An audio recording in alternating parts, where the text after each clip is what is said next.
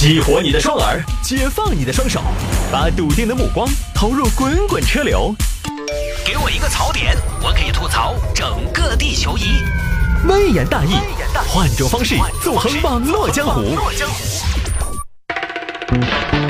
欢迎各位继续回到今天的微言大义啊！今天最后一个来说个啥呢？来看这个吧。华大基因董事长要求每个员工活到一百岁，就祝我的员工们先福永享，寿与天齐。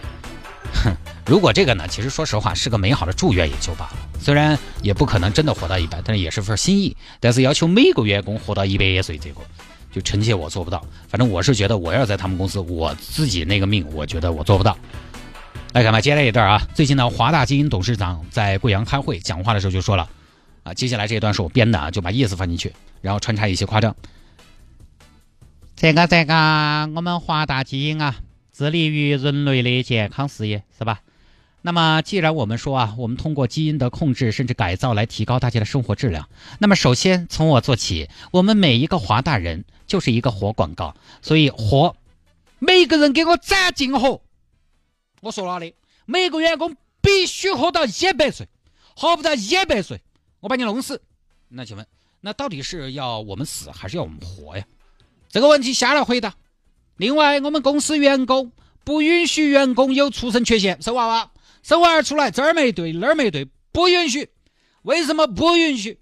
因为我们华大基因有规定，我们公司七千多员工有孕产妇都要做基因筛查，生出来有问题，你想哈，是不是打自己的脸，砸自己的招牌，不能输在娘胎里。胎儿发育一定要好，生下来就要有一米八，那是最好的，那是最有说服力的。第二，我们这个业务主要是基因研究的，基因很神奇啊，基因可以检测癌症啊。那么我再强调一下，如果我们的职工、职工家属不幸得了肿瘤，是遭医院发现的，这将是我们的耻辱。一旦出现这种情况，你会发现比肿瘤更可怕的事情，那就是公司的规矩。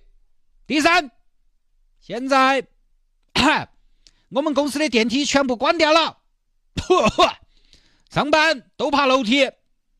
一开始啊，我发现我们有些同志有情绪，是吧？我也理解。二十一世纪了，上班还在爬楼梯，有情绪可以理解。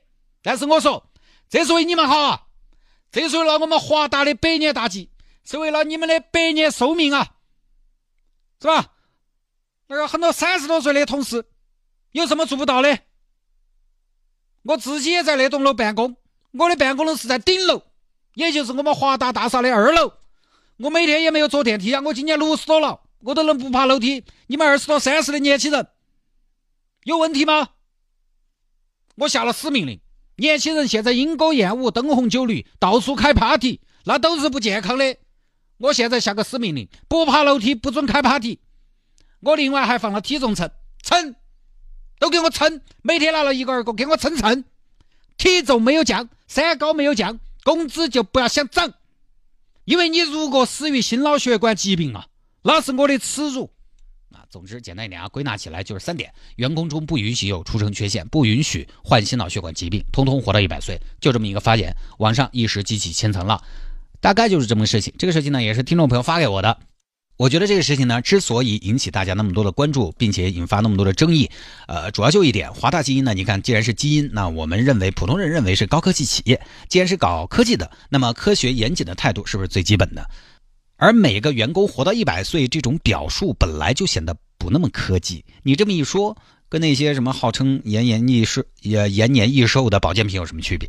科学的东西用科学的标述也很重要。你包括关关掉电梯，让所有员工爬楼上班，感觉是为了员工好，但其实并不是每个人都适合爬楼梯的。大家有时候爬山，你就知道，第一天爬了山，第二天说不定膝盖就会有反应。天天爬的话，可能对膝盖是有损伤的。还没到一百岁，腿先废，未富先老，未老先残，这个就不是每个人都合适的嘛？你这么一搞。有一种什么呢？有一种土皇帝的感觉，想干嘛干嘛，Farmer King，这又不应该是一个科技公司的做派和企业文化。我一直觉得科技会派生出一个产品，民主，科技的副产品民主。既然你是科技公司，那我觉得你应该传递出一种更自由、更宽松的企业文化和氛围。但显然你没有。但从管理的角度来说呢，民主可能未必是企业，尤其是大企业适合的，因为它可能影响效率。但是你这个鼓捣员工爬楼梯，这个是私人权益的范畴了，跟你的公司经营其实已经没得好多必然的联系了。